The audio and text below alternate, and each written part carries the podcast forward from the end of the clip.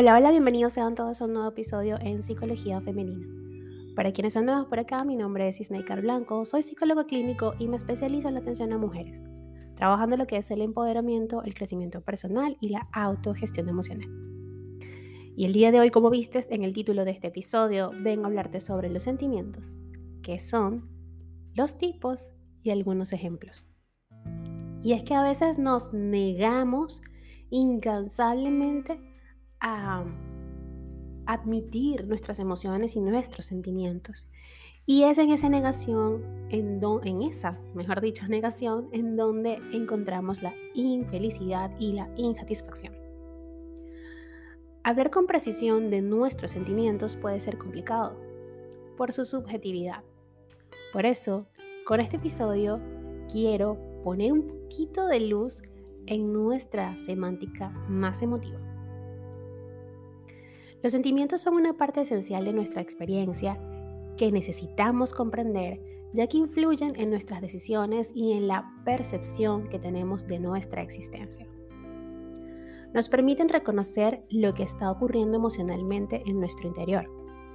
Además, es uno de los canales que tiene nuestro cuerpo para comunicar lo que estamos experimentando en el mundo, tanto interno como externo. Imagina por un momento que estás en tu primera cita con la persona que te gusta. Llevas días preparándote para esa tarde y por fin estás allí caminando a su lado. La noche es perfecta, la conversación es agradable y no quieres que acabe nunca. Estás feliz, tu corazón quiere salirse de tu pecho y te sientes nadar sobre un mar de sensaciones agradables que no quieres abandonar. Imagina también esta otra situación. Resulta que acabas de recibir la noticia de que una persona a la que quieres acaba de morir en un accidente. Sientes un vacío en tu pecho y percibes al mundo como irreal. Esto no puede estar pasando, te dices a ti misma. De golpe la tristeza ha instaurado una morada en tu vida y te ves sumergida ya no en un mar agradable, sino en un océano oscuro de dolor. Espero con estos ejemplos que puedas vivir más situaciones como la primera y menos como esta última.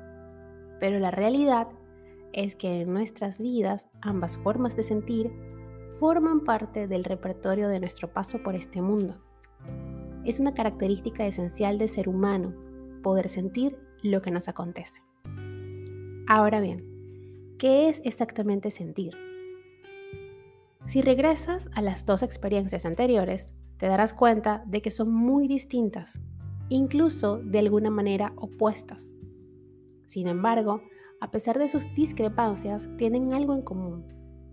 Ambas se manifiestan en nuestro cuerpo, tienen un reflejo biológico. Esto es obvio, lo sé, pero es la clave de todo. Eh, dijo Damasio que o definió, mejor dicho, los sentimientos como la percepción de un determinado estado del cuerpo junto con la percepción de un determinado modo de pensar y de pensamientos con determinados temas. Es decir, si te das cuenta que hay un bucle, una conexión que vuelve, vuelve en sí mismo, que tiene que ver con los pensamientos, la sensación y la reacción fisiológica de nuestro cuerpo. Elaboramos a través de ese estímulo que recibimos, cómo lo percibimos. La conciencia de que nuestro cuerpo está de determinada manera es la clave de todo sentimiento. El contenido esencial de todo sentir es la representación particular del cuerpo. Su sustrato es el conjunto de patrones neuronales que cartografían el estado corporal del cual puede surgir una imagen mental del estado del cuerpo. Los sentimientos están íntimamente relacionados con una percepción, con una idea, con una representación, incluso con la capacidad de ser conscientes de lo que nos pasa en el cuerpo. En este sentido, los sentimientos no son necesariamente productos de una emoción, son un proceso más amplio que surge de cualquier conjunto de reacciones homeostáticas. Abarca todo aquello que se refiere al cuerpo. Las personas tienden a equiparar los sentimientos con las emociones, pero no son exactamente lo mismo. ¿Cuál sería la diferencia entre, estas dos variables? Resulta que las emociones son una respuesta multidimensional de corta duración, que implica una serie de condiciones desencadenantes, procesos valorativos, cambios fisiológicos, experiencias subjetivas, cuya finalidad es la adaptación a un entorno en continuo cambio. Hasta allí estamos bien. Ahora, los sentimientos son la conciencia o percepción corporal de la emoción. Aunque, como hemos visto, es un proceso más amplio que abarca todo aquello que se refiere al cuerpo. Sin embargo, a nivel afectivo es la percepción de los cambios corporales inducidos por las emociones, es decir, tengo una emoción, esa emoción me lleva a percibir los cambios en mi cuerpo y eso que estoy percibiendo es el sentimiento. Además, las emociones duran poco y con frecuencia son intensas y automáticas, mientras que los sentimientos son de duración más prolongada. Suelen ser menos intensos y sobre ellos solemos tener un mayor control consciente.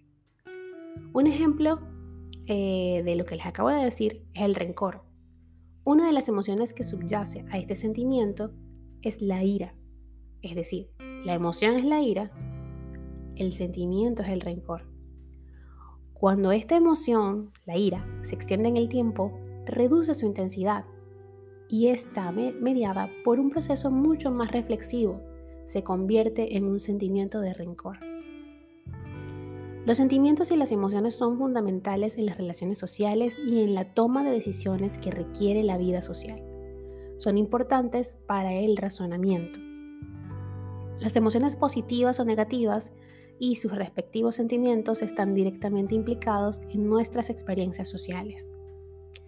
Además de lo anterior, ¿por qué necesitamos los sentimientos? No basta con responder de manera adaptativa a nivel automático, es decir, la emoción ¿por qué adicionar la conciencia en este proceso? Es decir, el sentimiento.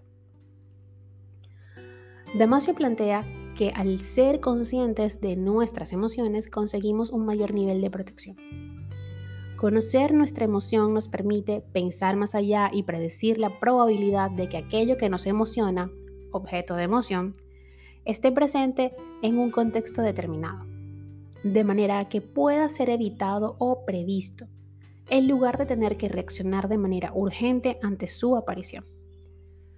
Este mismo autor afirma que otra ventaja de sentir nuestras emociones es que podemos generalizar nuestro conocimiento y decidir actuar en consecuencia. Ser conscientes de las emociones nos ayuda a flexibilizar nuestra respuesta basada en la historia de interacciones con el ambiente. Ahora bien, eh, básicamente existen dos tipos de sentimientos, los sentimientos de emociones y sentimientos de fondo. Los sentimientos de emociones son todos aquellos que se asocian a la conciencia de un estado emocional particular. Volvemos al ejemplo de la ira. Eh, todas, eh, todo lo asociado a la ira, pero de manera consciente, ¿no? es lo que tiene que ver con los sentimientos de emociones. Su manifestación depende de la reacción emocional. Entre este tipo de sentimientos podemos encontrar unos que son positivos y otros negativos. Por positivos se entiende aquellos sentimientos en los que predominan las sensaciones agradables, placenteras y de bienestar. Por ejemplo, el amor es el afecto que nos inclina hacia una persona, animal u objeto a la que se le desea lo bueno. La esperanza es la confianza de alcanzar aquello que esperábamos o deseábamos. Satisfacción es la emoción que emerge cuando hemos cumplido un deseo. Gozo es aquella emoción intensa causada por un evento que nos agrada mucho, está muy asociada al placer. El entusiasmo es la exaltación de nuestro estado de ánimo producto de un evento. Por negativos, comprendemos aquellos sentimientos con los que predominan las sensaciones desagradables o poco placenteras. Por ejemplo, tristeza, una emoción que ocurre ante un acontecimiento desfavorable o ante la pérdida de algo o alguien significativo. La ira, reacción emocional que tenemos cuando se produce un resultado negativo para nuestros intereses. A ver si se entiende. Estamos en la emoción, que es la tristeza, pero el sentimiento sería todo lo asociado de manera consciente, que es cuando empezamos a reconocer cómo se siente nuestro cuerpo. La ansiedad es la inquietud, nerviosismo o exaltación que sentimos ante una situación que concebimos como peligrosa. La vergüenza, una emoción asociada a la percepción de pérdida de la dignidad como consecuencia de un error o de la confesión de un punto de vulnerabilidad. La decepción es la emoción que se produce cuando la realidad no cumple nuestras expectativas. ¿Y qué nos llevaría, por ejemplo, la vergüenza, ¿no? Eh, la emoción, ¿no? Entonces, lo que mm, elaboramos de ella, lo que percibe nuestro cuerpo, fíjense que dice, es la emoción asociada a la percepción de pérdida. Cuando hablamos de percepción de pérdida de la dignidad, percepción, estamos hablando del sentimiento. Por otro lado, los sentimientos de fondo son aquellos que no se originan de estados emocionales. Por ejemplo, el apetito, la propiocepción, es decir, la capacidad de sentir la posición relativa de partes corporales, la interocepción, sensaciones que provienen de los órganos internos del cuerpo cuando sientes algo dentro de ti, esta es la imagen que tenemos de nuestro estado corporal cuando no está siendo muy influenciado por las emociones, sino netamente por lo que estamos sintiendo, lo fisiológico. Después de haber explicado todo lo anterior, algunas de las conclusiones a las que puedo llegar en este episodio es que todas las emociones generan sentimientos siempre y cuando seamos conscientes y percibamos nuestra reacción emocional. Aunque los sentimientos pueden estar relacionados con las emociones, no se reducen a estas y pueden presentarse también en su ausencia.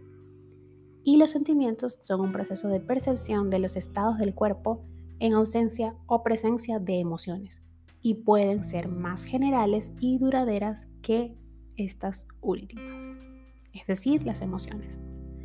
Sé que está un poquito enredada la cosa, pero si prestas atención y te quedas con este, eh, este principio, la emoción es algo que dura poco, ¿ok? Y es automático. La sensación, o perdón, el sentimiento tiene que ver con la percepción y eso, con la sensación, con algo más corporal. Y dura más tiempo. Y no tiene que estar precisamente concatenada con una emoción, que vendrían siendo los sentimientos de fondo. ¿Ok? Si te quedas con ese principio, vas a entender. Y ustedes dirán, Isnecker, ¿por qué es necesario conectar con todo esto y entender estos procesos y estos complejos conceptos? Porque de allí radica la asertividad. La asertividad recuerden que es una habilidad que todo ser humano puede desarrollar siempre y cuando esté conectada consigo misma. Hasta acá el episodio de hoy. Espero que lo hayas disfrutado, espero que se haya entendido.